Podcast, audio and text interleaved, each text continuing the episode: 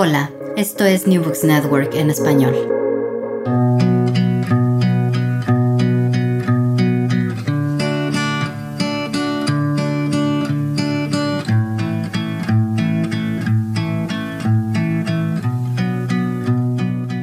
La Red de Historia Económica Iberoamericana presenta Tesistas, un podcast dedicado a difundir las tesis doctorales de jóvenes investigadores e investigadoras de la historia económica iberoamericana. Este podcast es conducido por Martín Garrido Lepe, doctor en Historia Económica de la Universidad de Barcelona, y quien les habla, Beatriz Rodríguez Satizábal, doctora en Administración de Queen Mary University of London. Hoy en nuestro episodio de Tesistas, un podcast de la Red Historia Económica Iberoamericana, nos acompaña James Torres, doctor en Historia de Georgetown University y profesor del Departamento de Historia y Geografía de la Universidad de los Andes. James fue recientemente galardonado con el premio Tulio Halperin Donji para tesis en Historia Económica del periodo precolonial y colonial en la segunda edición del segundo concurso a la mejor tesis de posgrado en Historia Económica de América Latina, otorgado por la Asociación Peruana de Historia Económica en el marco del séptimo Congreso Latinoamericano de Historia Económica. Su tesis, titulada Trade in a Changing World, gold, silver, and commodity flows in the Northern Andes, 1780 eh, eh, to 1840, estudia las conexiones comerciales en el virreinato del Nuevo Reino de Granada, uno de los territorios con mayor producción de oro en el mundo durante la era de las revoluciones. Su investigación combina un conjunto único y amplio de fuentes cuantitativas para analizar la dirección, la magnitud y la dinámica de los flujos interregionales de tres conjuntos de bienes, metales preciosos, plata y oro tanto en lingotes como en monedas, productos básicos domésticos como por ejemplo textiles, manufacturas y dinero en efectivo, y bienes globales como textiles, alimentos y manufacturas de procedencia asiática y europea. En el trabajo se examina cómo la tríada urbana conformada por Bogotá, Popayán y Quito entrelazó un conjunto grueso de lazos comerciales interregionales que abarcaban cinturones mineros, productores de las tierras altas y almacenes en las tierras bajas del Caribe y el Pacífico. James, muchas gracias por aceptar nuestra invitación a presentar tus tesis. Iniciamos entonces con las preguntas. Muchísimas gracias. ¿Podrías contarnos sobre tu trayectoria y cómo llegas a investigar las conexiones comerciales y la moneda en la colonia? Bueno, muchísimas gracias de nuevo, Beatriz, Martín, muchas gracias y agradecer bastante a la red iberoamericana que han hecho un trabajo muy, muy grande en esa tarea de promover las investigaciones en historia económica de América Latina entre jóvenes investigadores. Entonces, muchas felicitaciones y de nuevo, muchas gracias. Bueno, ¿cómo llego al tema de la moneda y de las conexiones mercantiles en la colonia?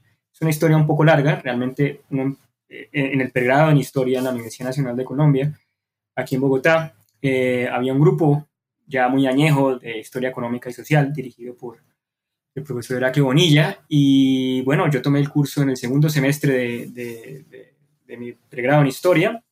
Y de inmediato, pues hubo, me, me, gustó bastante la forma en que la historia económica trataba de no solamente proponer problemas de larga duración, sino también entender un poco pues, los desafíos que tenían las economías latinoamericanas actualmente. Y eh, parte de las respuestas de esos desafíos están sin duda en esa matriz colonial, en esa matriz dura, que se desarrolló durante los tres siglos de presencia española en estos territorios. Y naturalmente, pues habían una serie de investigaciones que, que ya nos habían dado algunas coordenadas sobre eso, pero eran investigaciones que, cuando yo veía mis cursos de historia de Colombia en particular, eh, decían pues que la economía colonial era una economía estática, ¿no? Dijéramos que no habían mercados, que no habían interacciones mercantiles, y que la presencia de la moneda era muy baja realmente. Es decir, la mayor parte de la población vivía en, un estado de economía natural, eh, ya sea, dijéramos, de autosubsistencia o eh, ya sea, pues, utilizando el trueque. Entonces, esa imagen un poco se contradecía eh, frente a lo que uno veía en el archivo, cuando uno hacía sus trabajos finales en historia, que uno tenía que ir al archivo, y uno veía efectivamente, pues, que realmente no era así, ¿no? Que había unas conexiones mercantiles que no se habían estudiado de una manera cuantitativa, y que no se había usado la teoría económica eh, y la econometría para un poco organizar esos datos. Entonces, realmente, pues llego a esos temas a través del pregrado y sobre todo un contexto un poco más universitario y es el hecho de que la Universidad Nacional atravesó una reforma, una reforma en el 2008, pues digamos que a muchos no les gustó, pero a otros sí nos gustó bastante porque una de las de los aspectos positivos de la reforma fue que abrió los departamentos de, la diferentes, de las diferentes facultades de la universidad para que los estudiantes pudiéramos no solamente ver clases en otros departamentos, sino también hacer la doble titulación. Yo no alcancé porque, bueno, la reforma pues fue, fue eh, demorada, pues porque hubo protestas y eso, pero sí alcancé a tomar el último semestre básicamente la mayor parte de mis cursos en economía. Entonces eso realmente me dio eh, la formación básica, esa caja de herramientas que necesitaba para empezar a ver esos datos. Entonces esa es básicamente una historia un poquito larga, pero básicamente esa es la forma en que llego a estos temas. Qué buena, qué interesante. Eh, te aprovecho de contar que yo estudiaba Heraclio Bonilla cuando estaba estudiando el pregrado en Chile. Bueno. Me, me llama mucho la atención que tú habías trabajado con él. Oye, James, em, ¿podrías explicarnos brevemente de qué trata tu investigación y cómo contribuye tu trabajo a la literatura? Muy bien, bueno, mi investigación, yo realmente cuando empecé a trabajar, bueno, dice Martín, nombrando a Heraclio Bonilla, realmente mi tesis de pregrado iba a ser sobre los comerciantes, es decir, la idea era hacer una historia un poco económica y social de las conexiones a través de los comerciantes, es decir, hacer un poco, mezclar un poco historia empresarial, mezclar un poco em, historia social también, pero yo rápidamente me di cuenta que cuando yo iba al archivo realmente habían términos que yo no conocía. Entonces, por ejemplo, no sabía que era un doblón, no sabía que era un cuartillo, no sabía cuando ellos hablaban de rédito o tasa de interés a qué se referían, cuando ellos hablaban de premio. Entonces son em, conceptos que efectivamente tocaba primero asentar, es decir, establecer, bueno, cuál era la oferta monetaria que circulaba, qué tipo de productos circulaban, eh, y bueno, dijéramos, eh, pues la literatura hasta ese momento, como les decía, pues era muy reducida, ¿no? porque esa visión un poco que salía de las fuentes cualitativas, eh, sobre todo decimonónicas de la economía colonial, pues nos decían que pues, era una empresa quijotesca realmente hacer eso, porque realmente no íbamos a encontrar nada. Entonces, bueno, en esas investigaciones, pues eh, tuvimos la oportunidad de empezar a recabar la información de alcabala y aduanas de las diferentes ciudades del virreinato, no tanto las aduanas marítimas, sino las aduanas interiores, de Bogotá, de Popayán y Quito. Entonces, em, con esa riqueza, entonces, dijéramos, ya ahora sí ya teníamos la, la, base empírica para realizar efectivamente, dijéramos, de una manera robusta, empezar a hacernos preguntas, pues guiadas por la teoría económica, pero que nos permitieran pues dar unas opiniones informadas.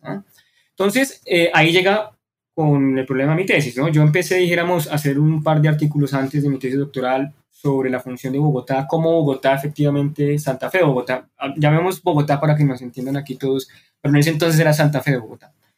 Eh, entonces Bogotá pues tenía una centralidad porque era el centro de distribución que conectaba las zonas mineras con las zonas agropecuarias. Entonces había una especialización regional importante.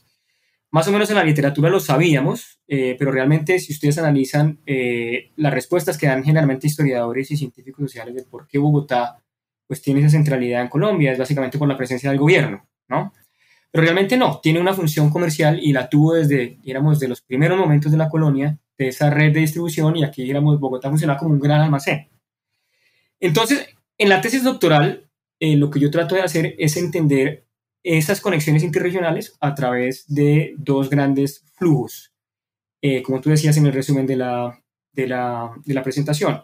Flujos de oro y plata, por una parte, es decir, la gran pregunta de a dónde venían y a dónde iban las monedas de plata y oro que se emitían en la Nueva Granada y también que entraban a la Nueva Granada a través del comercio intracolonial y por otra parte, los flujos de mercancías domésticas, principalmente textiles y bienes agrícolas comerciales como el azúcar, el cacao, y los bienes europeos, es decir, particularmente textiles eh, linos de origen particularmente francés y del centro de Europa, eh, y también, por supuesto, textiles de origen asiático.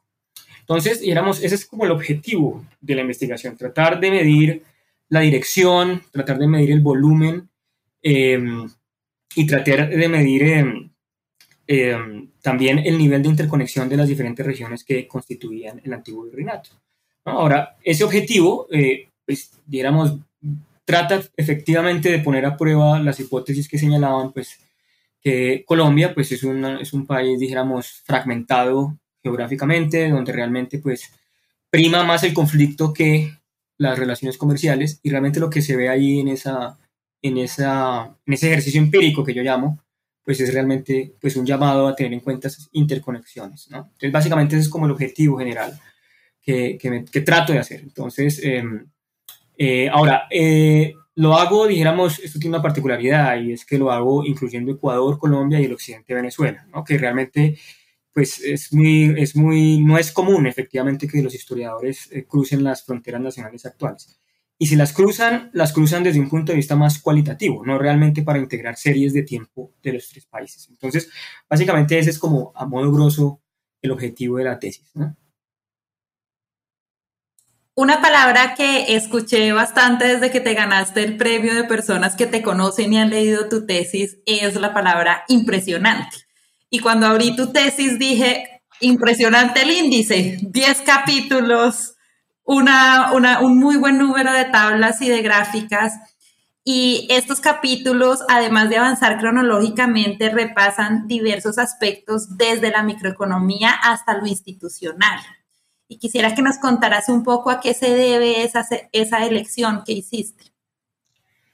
Muy bien, bueno, realmente, pues como siempre pasa, hay un aspecto universitario, pues yo, o sea, tuve la suerte de que durante la pandemia, pues yo ya tenía toda la información, ¿verdad? Yo no iba a incluir los 10 capítulos, realmente iban a ser 8 eh, originalmente. Eh, pero la cuestión de la pandemia, pues me favoreció en el sentido que, pues me permitió sí o sí tener que concentrarme en procesar toda la información que tenía, organizarla y sobre todo, dijéramos, hacer un poco el análisis un poco simétrico entre los dos grandes grupos de, de, mercancías, es decir, los metales y las mercancías europeas y las mercancías locales. Entonces, eh, pues la pandemia me permitió hacer eso, pero como tú dices, eh, digamos, pues fue un trabajo hercúleo, ¿no? Digamos, porque la mayor parte de los capítulos, pues son, son digamos, análisis eh, pues basados en, digamos, una base de datos grande que ya venía recolectando hace bastante. Ahora, ¿cómo yo organicé la tesis? Eh, hay un capítulo general introductorio, tratar de poner un poco la Nueva Granada en este contexto, ¿no? En el contexto global. Eh, y sobre todo también ponerlo en el contexto del Imperio Español. Porque, dijéramos, siempre la Nueva Granada se ve como un territorio marginal. Y lo ven como un territorio marginal porque utilizan las eh, series del fisco de la Real Hacienda para pues medir su importancia económica. Y lo que pasa es que la Nueva Granada gozaba de demasiados privilegios. Es decir, las tasas impositivas de las alcabalas, por ejemplo, eran infinitamente más bajas que las, por ejemplo, las que se cobraban en Nueva España, las que se cobraban en los Andes centrales. Y naturalmente, pues eso eh, eh, pues nos llevaba a nosotros que estábamos viendo flujos que la Real Hacienda no estaba efectivamente, eh, que no estaba taxando, no estaba, no estaba percibiendo en sus cuentas. Entonces, naturalmente, pues teníamos que buscar nuevas fuentes para empezar, digamos, un poco a integrar eso. Y nosotros veíamos también algo, y es que la oferta monetaria del nuevo Reino de Granada, la mayor parte de monedas de plata, pues eran monedas peruleras, que venían de Potosí y de Lima, y monedas de cruz mexicanas. Entonces, nosotros decíamos, bueno, ¿cómo sacan esos miles de millones de pesos que circularon, digamos, ¿por qué llegaban a la Nueva Granada? ¿Por qué la Nueva Granada, si se supone que era una economía más o menos aislada de las redes del imperio, eh, cómo llegaron esas, esos metales efectivamente a circular? Entonces, eh, la tesis efectivamente, entonces empieza a ubicar, digamos, desde un punto de vista agregado para introducir a aquellos que no sepan de Nuevo Reino, después se analizan las fuentes, hay un capítulo dedicado exclusivamente a, a ver cómo nosotros... Eh, manejamos el asunto de las alcabalas, el asunto de la Casa de la Moneda, entonces eh, hay un capítulo metodológico y ya vienen entonces capítulos temáticos. Eh, uno sobre la circulación de metales, lo que es el bimetalismo, más adelante hablaremos sobre eso, pero básicamente explora un poco pues esa interacción de la Nueva Granada, productora de oro, con los grandes productores de plata. Eh, viene capítulos temáticos sobre la circulación de bienes extranjeros, entonces también, digamos, eh, un poco se, se, analiza hasta qué punto, pues eso que llamamos monopolio español, qué tipo de, de, de, consecuencias económicas, externalidades negativas traía sobre la economía doméstica, y pues un capítulo dedicado a eh, pues los bienes domésticos, particularmente lo que son textiles de la tierra que llamaban, y pues por supuesto bienes agrícolas comerciales. Y la segunda parte de la tesis repite el mismo ejercicio para después de 1810. Entonces, em, la idea era hacer una simetría para soldar ambos periodos y ver la transición de la colonia a la república de una manera más homogénea, ¿no? Porque pues realmente, pues anteriormente las investigaciones tienden a quedarse en 1810 y empezar en 1810. Entonces, básicamente los 10 capítulos tratan de hacer eso, digamos, tratar de ofrecer temáticamente al lector, digamos, eh, a través pues de una discusión metodológica eh, hasta cierto punto novedosa, pero que bebe, dijéramos, de, muchas investigaciones anteriores, eh, pues para entender todo este periodo, esta transición en los tres países, ¿no? Es, la, ese es como el sentido de organizar los capítulos de esa manera. Em, oye, James, eh, uno de los aportes de tu tesis es la mirada sobre la producción y circulación de piezas eh, auríferas en una economía atlántica global que se movía básicamente en plata. Entonces, ¿cómo dialogas con las miradas tradicionales de la historiografía de América Latina enfocada sobre la plata? Y en este mismo sentido, ¿por qué es importante dejar de lado las fronteras políticas y los cortes temporales tradicionales y realizar un abordaje territorial más amplio? Es una gran pregunta, es una gran pregunta porque yo creo que la literatura, y esto, eh, historiadores y economistas como Finley Ruberg eh, y varios historiadores lo han dicho muy bien, se trata muchas veces de, que la literatura ha confundido magnitud con relevancia, ¿no? es decir, nadie va a negar efectivamente que pues la gran cantidad de flujos globales eh, hasta el siglo XIX eran pues lubricados por la circulación de plata porque las dos grandes economías de la época china e India efectivamente pues estaban jalonadas por un patrón plata y por otra parte pues los grandes productores de América Latina, eh, la Nueva España y los Andes centrales pues producían esencialmente plata. Entonces, y éramos claros, si uno pone en la balanza la producción de ambos metales, pues la producción en quantum y en valor eh, tiende a ser mucho más alta en el caso de la plata, por obvias razones. ¿no? Pero eso no se nos olvida un poco que realmente el sistema de intercambios global era, al menos en la zona atlántica, era un sistema bimetálico. Y esto es importante porque, digamos, la literatura, eh, última, eh, la, literatura reciente sobre la historia monetaria ha hecho un poco énfasis en eso, es decir, que no se pasa de un patrón plata en los siglos XVII, XVIII a un patrón oro en el siglo XIX, sino efectivamente ahí es una transición ahí de un sistema bimetálico a nivel global. ¿no? Entonces es lo que llama Mark Flandreau pues eh, el bimetalismo internacional, ¿no? Así que en la segunda mitad del siglo XVIII y en la primera mitad del siglo XIX, pues dijéramos, eh, funcionaba a través del flujo de metales entre tres bloques. Un bloque oro, anulado por Gran Bretaña, que desde principios del siglo XVIII estaba de facto en un, patrón oro, pues un patrón plata, India y China, y un patrón bimetálico, que se nos olvida que estaba el Imperio Español, el Imperio Español emitía monedas de los dos metales, y particularmente Francia. ¿no? Entonces, que funcionaban como esos engranajes que conectaban estas economías. Entonces, naturalmente, eh, en la segunda mitad del siglo XVIII, pues la Nueva Granada gana una relevancia cada vez más importante porque eh, pues la producción aurífera en Brasil decae en la segunda mitad del siglo XVIII, la producción del occidente de África cae también y la Nueva Granada es la que empieza efectivamente a generar pues estos medios de pago eh, en oro que son muy importantes para determinadas áreas del sistema atlántico, ¿no? particularmente aquellas controladas por la Gran Bretaña. Eh, y hacia 1800, que es el periodo, dijéramos, culmen de la Nueva Granada, pues la Nueva Granada es el principal productor de oro del mundo. Eh, entonces, eso le da una centralidad muy importante. Entonces, a nivel global, uno ve esas interacciones que no las vemos a través de la intermediación española, como les decía. Si tú vas y revisas la información fiscal española, tú no ves eso, tú no ves esos flujos. Tienes que efectivamente mezclar fuentes para recabar un poco, oiga, el oro de la Nueva Granada, ¿para dónde va? ¿No? Porque digamos, generalmente ese es de las, de las grandes eh, enigmas que hay, ¿no? Pensamos que realmente el oro va hacia España cuando no es así. Entonces, cuando nos preguntamos eso, ¿a dónde va el oro? Ahí la Nueva España y Perú, particularmente Lima, pues entran ahí y después más adelante, después de la independencia o el paraíso, eh, empieza a ser muy importante porque nosotros veíamos eh, en la información de correos, que fue la información que usamos para tratar de medir estos flujos, pues que Lima era una receptora impresionante de oro que se producía en la Nueva Granada. Entonces, ¿por qué? ¿No? Es decir, rarísimo porque nosotros siempre miramos esa Cartagena, ¿no? Cartagena es nuestro puerto principal, pero las conexiones con el Pacífico vía Quito son muy, muy grandes. ¿no? Entonces, ahí es donde nosotros nos empezamos a preguntar, bueno, empecemos a entender la microeconomía de esto a través de los comerciantes, cómo funcionaba esto, Y lo que realmente es que había unos flujos bimetálicos. Es decir, salía oro de la Nueva Granada hacia la Nueva España, ya les voy a decir por dónde, y hacia Lima y hacia el Pacífico, y entraba plata perulera, como les decía, y plata mexicana. ¿no? Ahora, aquí hay que tener cuidado porque cuando hablamos de plata, realmente estamos hablando de una constelación de monedas de diferentes tipos. Es decir, la moneda de gran calidad, los mexicanos, los nuevos hispanos no las mandan a la Nueva Granada, ni mucho menos. Esa va para China, ¿no? para el comercio, digamos, internacional. Mandan monedas de una baja calidad, mucha macuquina, que pues la Nueva Granada pues absorbe, ¿no? Y, digamos, contrario a ese flujo de plata, pues valor. ¿Bien? Entonces, al Pacífico, entonces Vaquito, por eso dijéramos, es importantísimo incluir, cuando nosotros hablamos del nuevo reino de Granada, es importante incluir a Quito más allá de, pues, de todos los debates que hay sobre eso. Eh, y la otra porción es Maracaibo. Maracaibo es uno de los grandes puertos que conecta a la Nueva Granada con la economía mundial. Y por ahí también va oro, entra plata mexicana, particularmente la exportación de cacao, a nosotros se nos suele olvidar que esa zona, realmente la, exportación de cacao de Maracaibo depende de la exportación de cacao en, los valles de Cúcuta y esa es la gran cantidad de cacao que se consume en Nueva España. ¿no? Es decir, cuando uno le dice a los hispanos, no, la mayor parte de ese, de ese cacao venía de los valles de Cúcuta que pertenecían al Nuevo Reino de Granada. ¿no?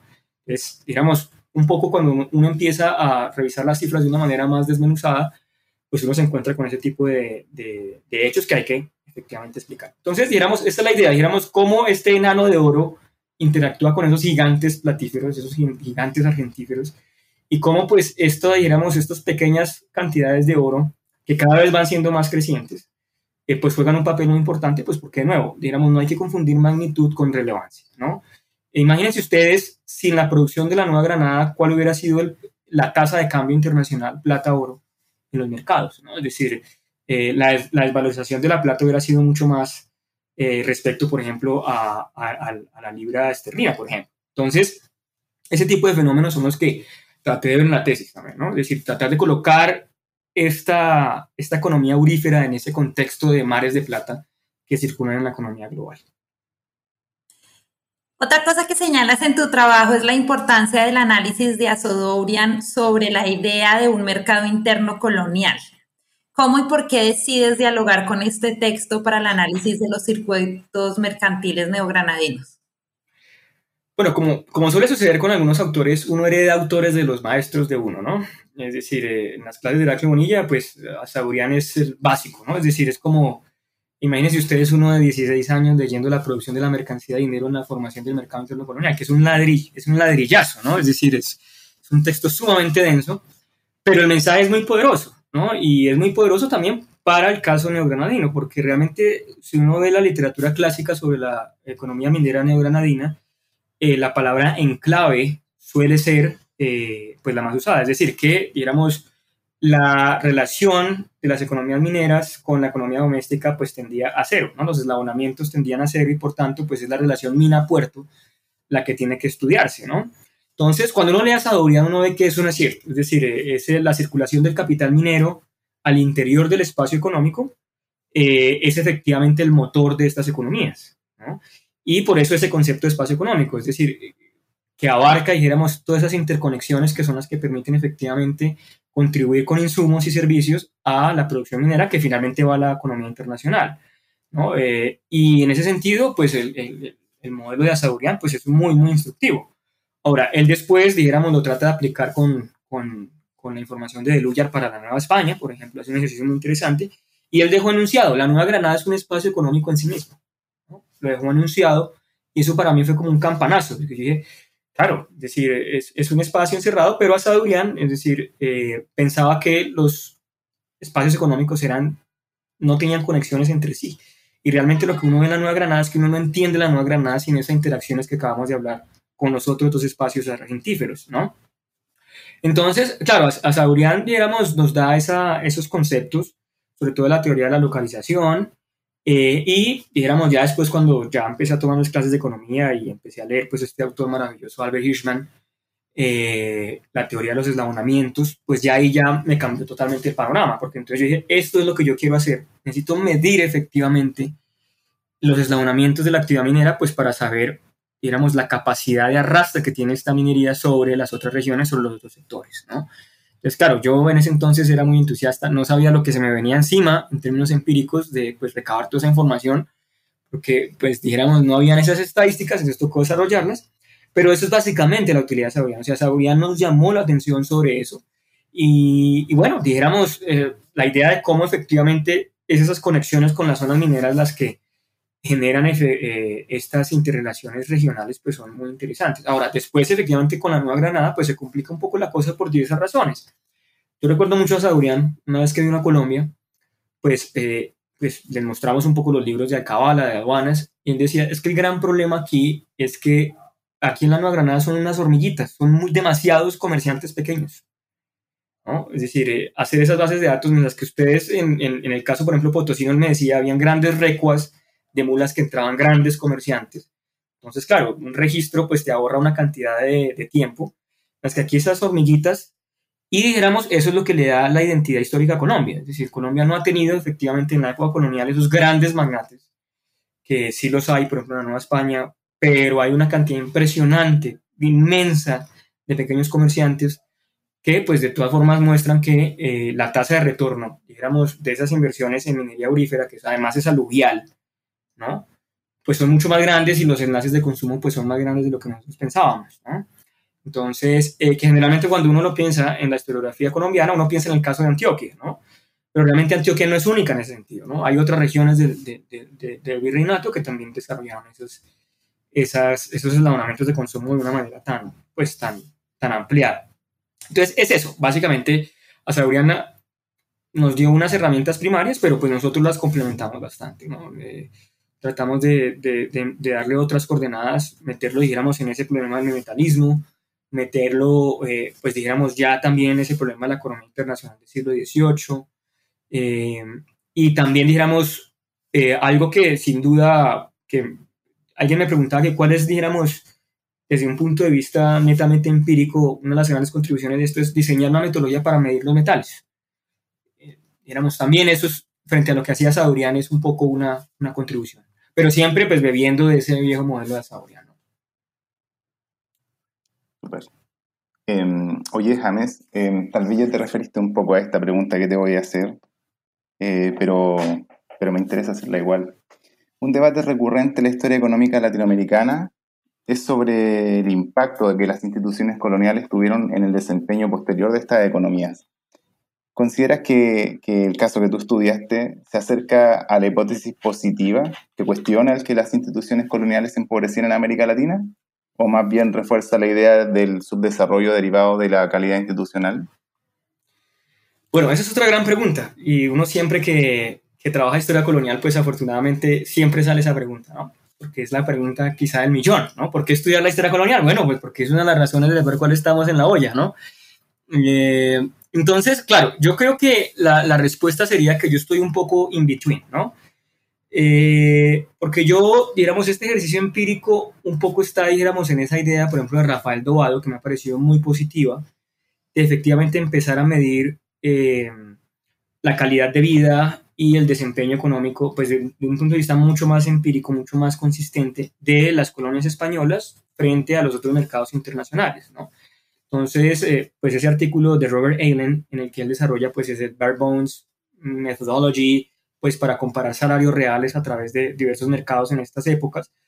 Eh, Robert Allen, eh, curiosamente, él incluye Ciudad de México, Potosí y Bogotá, ¿no? que es muy, muy, muy interesante. Es decir, los economistas han metido Bogotá ahí de una manera que los historiadores no lo hacen. ¿no? Cuando ustedes ven, abren un manual de historia, de historia colonial escrito por historiadores, Bogotá aparece pues la periferia a la periferia. Pero realmente los economistas tienen algo muy interesante, es que como les interesa a largo plazo, pues ustedes ven que pues, eh, eh, pues Colombia es hoy la tercera economía más grande de América Latina. Entonces, y eso no, digamos, no surge de un día para otro, sino Colombia efectivamente ha desarrollado su, eh, sus mecanismos propios de crecimiento económico frente a, por ejemplo, Brasil, México y Argentina. Entonces, claro, digamos, yo estoy en esa tradición un poco empírica de, oiga, coger la metodología de Allen un poco, eh, complementarla con lo que hace Dobado, es decir, ser más cuidadoso, por ejemplo, en la cantidad de carne, en fin, hay una parte ahí metodológica muy fina para mostrar efectivamente pues, que la calidad de vida no era tan baja como se suele pensar eh, eh, utilizando fuentes cualitativas o las, los cálculos de Eilen, ¿no? Ahora, lo que uno ve es que de todas formas hay ciclos, y esto es importante entenderlo. Es decir, si tú mides la calidad de vida, por ejemplo, eh, hacia 1780 te vas a encontrar en plena, digamos, eh, take-off de la economía colonial. Es decir, ahí efectivamente tú vas a ver, oiga, no, digamos, la economía no es tan grande, pero si tú vas 10 años después, en 1800, tú encuentras que ya el ciclo estaba bajando. Es decir, y, cuando uno lo mide efectivamente con la cantidad de mercancías y de metales que están circulando, uno ve que hacia 1810, antes de empezar las guerras de independencia, ya había algo pasando en las economías coloniales. Eh, entonces, eh, yo lo que hago es mostrar si hay un crecimiento económico grande, yo, lo, yo veo que es un crecimiento smithiano, en el sentido que hay una división regional del trabajo, eh, hay un market deepening, la participación mercantil per cápita es más alta, está creciendo efectivamente. También hay un market widening, es decir, eh, la cantidad de productos que se están transando es mucho más grande. Es claramente, digamos, la economía colonial no es una restricción al crecimiento económico, eso sí es claro. O sea, hay ciclos, lo, que pasa es que hay ciclos, eh, tenemos que medir esos ciclos, eh, que pues esto puede, puede, sonar básico para un economista, pero en el debate no se tiene muy en cuenta. Entonces, em, Ahora, ¿qué es lo que pasa con la independencia? La independencia, que es la otra parte del debate, es decir, los otros historiadores, por ejemplo, Leticia Arroyo, ¿no? Eh, eh, Haber, ¿no? que le dan, digamos, un peso más grande a lo que pasa después de la independencia. Es decir, el costo de la independencia es sumamente alto. Eso sí, no hay, ahí no hay, dijéramos, discusión. Eh, la cuestión es que ¿Cómo medirlo? No? Generalmente lo tratan de medir ellos con análisis muy agregados del Producto Interno Bruto, que para empezar la discusión está muy bien. Yo no tengo nada con medir. Hay historiadores que son muy cascarrabias y dicen, no, pero usted cómo va a medir el Producto Interno Bruto de esa manera, pues cuando no hay estadísticas fuertes, yo no le veo ningún problema, pero el problema es quedarse ahí. ¿no? Entonces, ya con análisis sectoriales ya más robustos, pues uno puede efectivamente decir, oiga, la independencia fue lesiva o no fue lesiva. Ahora, ¿Qué partes negativas definitivamente tiene la economía colonial? Sin duda las restricciones. Es decir, si uno analiza las restricciones a nivel internacional, lo que uno encuentra tan pronto eh, se cae el sistema imperial es sin duda una ampliación impresionante de las importaciones, una ampliación impresionante de las variedades transadas. Digamos, hay, un, hay una ganancia neta de habernos zafado de esa herencia colonial, sin duda. Comercial colonial, sin duda. Pero Em, de todas formas se perdió el orden institucional un poco. Em, entonces yo diría que yo estoy un poco in between, ¿no? Yo soy un poco más un llamado antes de lanzar un veredicto hoy, 2022, me parece que necesitamos más información sectorial para, y más información de ciclos que nos permitan efectivamente entender las fuentes de crecimiento durante el periodo colonial, las fuentes de crecimiento durante el siglo XIX, pero también las restricciones en ambas partes. ¿no? Entonces yo, digamos, soy un poco eh, más cauto en ese sentido. ¿no? Eh, antes de, de, casarme con alguna de las dos posiciones, hago un llamado más a un análisis empírico, pero un análisis empírico informado, con unas coordenadas teóricas eh, comparativas que nos permitan efectivamente pues, dar respuesta a ese gran problema. ¿no? James, en tu, en tu tesis eh, señalas que tuviste que lidiar con tres complicaciones. Una, los bordes, los bordes nacionales actuales. Otro, el impacto cronológico del periodo 1808 a 1810. Y el tercero, la, la marginalidad historiográfica del caso escogido. ¿Qué lecciones rescata sobre la especificidad de la historia económica latinoamericana? Y si lo estudiado cuestiona los supuestos existentes sobre esto. Bueno, eh, muy bien. Yo, creo que, digamos, esos tres grandes vacíos que yo, o más que vacíos, problemas efectivamente que yo veía, em, pues a mi, modo de ver, pues habían ocultado pues grandes betas de análisis que no las hacíamos, o sea, no, no, realmente no había cómo hacerlas. Y, quisiera empezar con ese de las fronteras nacionales actuales. Y aquí pues vuelvo un poco a Saurian. Saurian nos enseñó efectivamente que si íbamos a estudiar el espacio económico, en el caso del Perú, pues teníamos que ir más allá, dijéramos, de las fronteras actuales de Bolivia, de Perú, de Chile, del interior de Argentina. En el caso de la Nueva Granada nunca se había hecho eso, es decir, claro, algunos historiadores lo, habían, digamos, estudiado Ecuador, efectivamente, habían estudiado pues las conexiones de Ecuador, sobre todo la producción de carne, por ejemplo, Eh, pero realmente hablar del nuevo reino de Granada siempre se piensa que es el actual Colombia y no. Digamos, el nuevo reino de Granada comprendía la audiencia de Quito, comprendía Panamá y comprendía algunos territorios del occidente de Venezuela. E incluso cuando se crea la Capitanía General de Venezuela, eh, las conexiones de entre Maracaibo y, digamos, Mérida e incluso más adentro Trujillo, pues son muy grandes, son muy robustas con lo que es el actual eh, Colombia. Entonces, claro, el desafío es grande porque una cosa es decirlo, ok, vamos a estudiar los tres países. Eh, Panamá yo lo dejé por fuera, ya voy a decir porque, digamos, uno tiene que acabar la tesis en algún momento y no, pues decir, ya 10 capítulos, 800 páginas, no podía meterse Panamá. Pero, dijéramos, claro, la información para las tres regiones pues es bastante grande, porque eran mercados relativamente grandes, pero cuando yo empecé efectivamente a revisar la información alcabalatoria de las tres regiones, pues dijéramos, la imagen que uno tiene de estas economías es extraordinariamente distinta. Les voy a poner dos ejemplos. El primero, que es muy, muy importante, que tiene que ver con la idea de que después de la independencia, pues toda la producción de oro del occidente entró en una crisis eh, tremenda, ¿no? Eh, entonces, claro, si uno lo mide desde fuentes de Popayán y desde fuentes de Bogotá, eso es cierto. Es decir, la producción de Chocó, del sur de Chocó, la producción del Cauca, la producción de barbacoas, pues realmente disminuye. Pero claro, lo que no se tiene en cuenta es que cuando Quito, cuando Ecuador se independiza de Colombia, de la República de Colombia, la así llamada Gran Colombia, eh, ellos crean su propia casa de moneda y empiezan, digamos, a generar sus fundiciones para traer todo el oro al occidente. Entonces, claro, cuando uno empieza a ver eso y ese oro no se queda en Quito, sino va efectivamente a Valparaíso, cuando uno empieza efectivamente a medir eso que está yendo al sur, pues la contracción minera no es tal, no es tan grande, ¿no? Eh, y eso uno solamente lo ve si uno va más allá de las fronteras nacionales actuales. Segundo ejemplo, el caso de Quito, la famosa, eh, la famosa eh, crisis de la sierra en el siglo XVIII. ¿no? Realmente los historiadores ecuatorianos tienden a mirar más hacia Potosí, hacia Lima, eh, porque ven en el norte que es una economía muy pequeña, ¿no? que no es, tan, no es tan cierto. ¿no? Entonces, la invitación es ahí, no señora, hay es que mirar de una manera bifronte, es decir, hay que mirar porque los dos circuitos se complementan. Es decir, hay un circuito argentífero que va hacia el norte y un, un circuito aurífero que va hacia el sur. Y únicamente al pasar de nuevo las fronteras nacionales actuales, si uno entiende esos circuitos. Y uno entiende el por qué, por ejemplo, Popayán decae tanto después de la independencia, más que el conflicto, es la pérdida de las conexiones con Quito. Es decir, y fue un, problema recíproco, porque Quito también pierde bastante. Entonces, eh, y como ese hay muchos ejemplos en la tesis. El caso de Maracaibo, por ejemplo. Si uno entiende Maracaibo sin las conexiones con Bogotá, sencillamente uno no entiende esa, esa capacidad que tiene Maracaibo para competir con Caracas y Puerto Cabello eh, y con La Guaira si uno no analiza esas conexiones. Entonces, eso por una parte. Ahora, la marginalidad, como les decía, siempre de las cosas que uno veía en la universidad cuando uno veía historia colonial, ya que le decían, bueno, no, estamos aquí hablando de la periferia de la hiperperiferia, es decir, estamos viendo este curso pues porque nacimos en Colombia, hay que estudiar algo de lo que pasaba en la moda colonial en Colombia, pero realmente eso no es importante, pues porque Colombia no era importante, es decir, nos interesa si acaso a los colombianos y ya.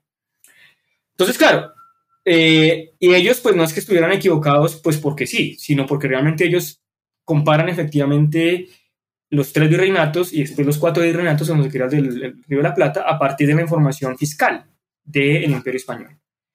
Pero cuando uno empieza, digamos, a, de nuevo, a revisar esas cuentas, pues uno se encuentra pues, que la Nueva Granada era un virreinato muy especial. Es decir, eh, eh, los impuestos que se cobraban eran diferentes, las autorizaciones para exportar oro en barra eran mucho más laxas, y no porque hubiera más contrabando, sino porque legalmente se permitía. Eh, es decir, los virreyes veían bien eso, ¿no? Entonces, ¿eso qué genera? Genera es un virreinato policéntrico, que es lo que yo llamo un virreinato, una economía policéntrica, donde hay conexiones que van de Maracaibo a Guayaquil, una cantidad de puertos que nos ha faltado a nosotros estudiar. Entonces, eso generalmente, pues, eh, eso ya una vez empieza a recopilarse en informaciones estadísticas sobre eso, pues uno ve que pues la Nueva Granada no es tan periférica como se suele señalar. Y el último es naturalmente el problema de 1808-1810. Eh, que cuando yo me postulé al premio Tulio Halperin, pues fue un problema, porque yo decía, oiga, no, pero, pero es que mi tesis está en ambos lados. O sea, está en la colonia y está en la república. Entonces, yo aquí, en, ¿a dónde me postulo? Entonces, yo hice una pregunta, me dijeron, no, pues postúlate al periodo colonial. Bueno, pero realmente yo me hubiera podido también postular al siglo XIX. Porque es que, claro, dijéramos, eso de 1810 es grave. Es grave, dijéramos, eh, porque como, como si acaso Napoleón hubiera partido en dos la economía por arte de magia, ¿no? Y eso no es así, es decir, eso no es así. Y, me parece que es mucho más lo que uno gana estudiando de manera continua el periodo que parando. Ahora, por términos editoriales, ahorita estoy trabajando en convertir la tesis en libro. Quizá me toque así, pero sacarlo en dos volúmenes. Es decir, pero no romper ese espíritu. Es decir, decir al lector, oiga, mire, voy a hacerlo hasta el 10, no porque dijéramos lo vaya yo a partir, sino por cuestiones editoriales más manejables así y después continuar con el otro volumen siguiente. Pero realmente ese, ese es el gran, ese es el gran desafío que tiene la historia económica en este momento y es hacer series largas de tiempo. Es decir, independientemente de eh, esos grandes eh, eh, eventos como la invasión napoleónica, la independencia, seguir, dijéramos, empalmando las series. Eso para mí es una de, los grandes, de las grandes betas que hay en la historia latinoamericana. No solamente para Colombia, sino México, Perú, conozco un poco menos el caso de Chile, pero realmente lo que uno es hace falta éramos soldar series éramos continuas. Eso sí me parece también que se requiere hacer. James, todos tenemos cuando escribimos un, capítulo preferido. ¿Cuál es el tuyo y cuál es el que, y, si es el mismo que sugieres leer de tu tesis, ese capítulo que nuestros oyentes tienen que leer sí o sí? Bueno, es una pregunta bien difícil porque claro, cuando uno tiene, pues como dices, varios hijos, pues siempre darle prioridad a uno es un poco más complicado. Yo diría, el que más disfruté haciendo fue sin duda el capítulo 3, eh, sobre Bullion and Monetary Flows in the Northern Andes, eh, porque ahí sí pude hacer unas matrices muy, muy interesantes, digamos, de circulación de metales que no se habían hecho. Entonces, para mí ese trabajo condensa un poco, ese capítulo condensa un poco, pues, el espíritu de la tesis. Es decir, el tipo de hipótesis, el tipo de ejercicios que se hacen para poner a prueba esas hipótesis y el tipo de fuentes que se usan, me parece que ahí, digamos, un lector ocupado que diga, bueno, ¿cuál es el capítulo? Yo diría que es el capítulo tercero, ¿no? Ahora, como es un capítulo, como es una tesis que como tú me preguntaste al principio, digamos, tiene una variedad temática y cronológica, eh, naturalmente una persona interesada en la historia del consumo o en la historia, por ejemplo, de eh, la historia política, pues más bien les interesará el capítulo cuarto, donde analizo, pues, dijéramos, todas las matrices del sistema comercial de... Em, de bienes asiáticos europeos, o el capítulo 8, donde hago lo mismo para después de la independencia, y aquellos, por ejemplo, interesados en la agricultura, en la tenencia de la tierra, en, por ejemplo, temas de eh, circulación y consumo de bienes domésticos, eh, sin duda el capítulo 5 o el capítulo 10, ¿no? donde, digamos, hay unas discusiones pues, eh, bastante robustas sobre pues, el, el comercio entre las tierras altas y las tierras bajas, entre los cinturones mineros y las zonas agropecuarias. Entonces, dijéramos, la pregunta, la respuesta corta sería el capítulo 3, pero advirtiendo al lector que hay una variedad temática que, dependiendo de su gusto, pues puede eh, empezar, dijéramos, para usar la palabra, la palabra de Saurian como hormiguita a mirar los diferentes capítulos de la tesis. Súper. Eh, oye, James, si con esta, con esta pregunta iríamos finalizando esta entrevista. Eh, nos gustaría hacerte una pregunta más bien dirigida a los jóvenes investigadores e investigadoras que estarán escuchando esta conversación. Em, tu tesis tiene más de 800 páginas. Trata un tema que, como nos has relatado, no fue fácil de analizar, ya sea por las dificultades para acceder a las fuentes o por las eh, dificultades metodológicas o por lo mismo de la marginalidad historiográfica que tú nos señalabas, etcétera. Entonces, la pregunta sería, ¿qué consejo le darías a, estos investigadores que están escribiendo su tesis y que pueden enfrentarse a este tipo de problemas? O sea, ¿cómo haces para escribir más de 800 páginas, eh, terminarla bien, ganarte un premio a la mejor tesis doctoral, a sacar todo esto adelante? ¿Qué consejo le darías? Bueno, yo diría que hay varias cosas. Yo creo que la, historia económica en general es una disciplina muy, muy bonita. Es decir, es muy bonita porque tú tienes pues historia, economía, pero tienes, digamos, debajo de eso una cantidad de metodologías de diferentes disciplinas que tienes que sí o sí manejar para hacer una buena historia económica. ¿no?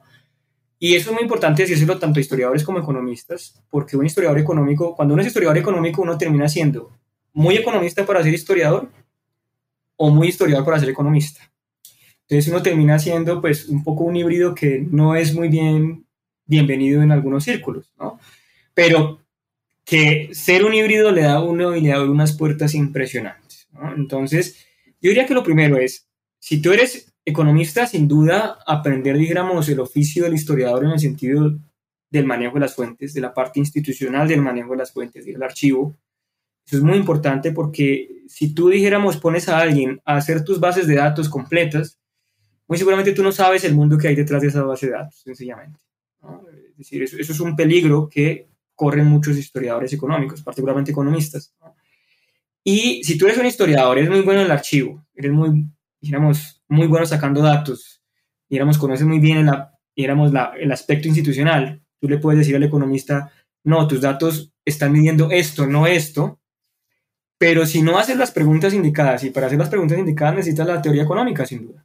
Es decir, necesitas efectivamente saber conceptos básicos, necesitas calcular elasticidades, necesitas saber pues de las teorías del crecimiento, crecimiento smithiano, eh, eh, ampliación financiera, bueno, en fin, lo que sea, digamos, necesitas esas herramientas para hacerlo.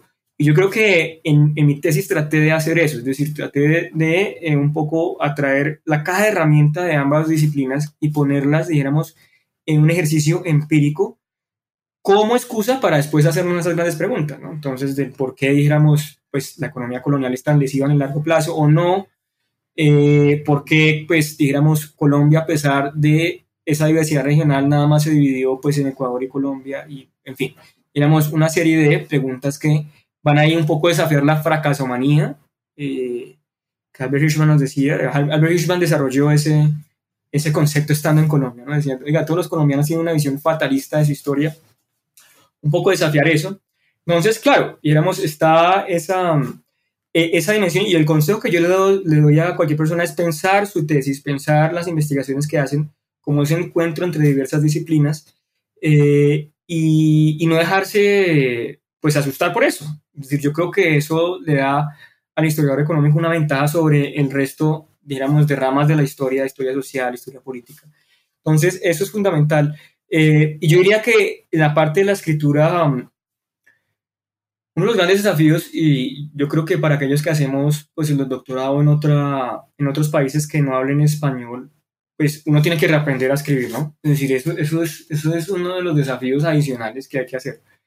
Pero independientemente si uno escribe en inglés o en español, yo creo que eh, el, el, consejo que siempre doy en ese sentido y que le doy a mis alumnos en la Universidad de los Andes es sobre todo cuando vas al archivo, el archivo es el que te tiene que dar coordenadas que tú mismo vas anotando y esas anotaciones son fundamentales. Pueden ser lo más prosaicas del mundo, pero esas son, en últimas, esas primeras impresiones son las que generan insumos para las grandes hipótesis. Entonces, eh, yo creo que la escritura en historia tiene que ir de la mano del trabajo empírico en el archivo, sin duda. ¿no? Es decir, el archivo te da, ahí sí dijéramos sobre el trabajo teórico, te da, dijéramos, una narrativa para tú empezar efectivamente a confeccionar eso, ¿no? Y en mi caso, dijéramos, para mí fue muy, muy, muy útil eso digamos, siempre tener a la mano esas, esas primeras notas que yo saqué cuando iba al archivo, para mí fueron, digamos, fundamentales, ¿no? Entonces, yo diría eso, diría, eh, y bueno, para todos los que nos escuchan de nuevo, sean historiadores, economistas, la historia económica, algunos dicen que es la reina de las ciencias sociales, ¿no? Eh, Robert Allen decía así, no creo que sea tan así, pero sí yo creo que está muy cerca de hacerlo. Es decir, está, está muy, muy cerca. Esta, esta disciplina tiene, digamos, unos desafíos que realmente la, la, hacen única, ¿no? Entonces, bueno, mi recomendación es seguir investigando sobre eso, ¿no? Muchas gracias, James. Con esta última respuesta cerramos este episodio de Tesistas que tuvo como protagonista a James Torres, doctor en Historia de Georgetown University, profesor del Departamento de Historia y Geografía de la Universidad de los Andes. Muchas gracias por aceptar esta invitación. Aprovechamos para invitar a nuestra audiencia a leer la tesis de James, contactarlo para hacer preguntas y comentarios sobre su investigación. Hasta el próximo episodio.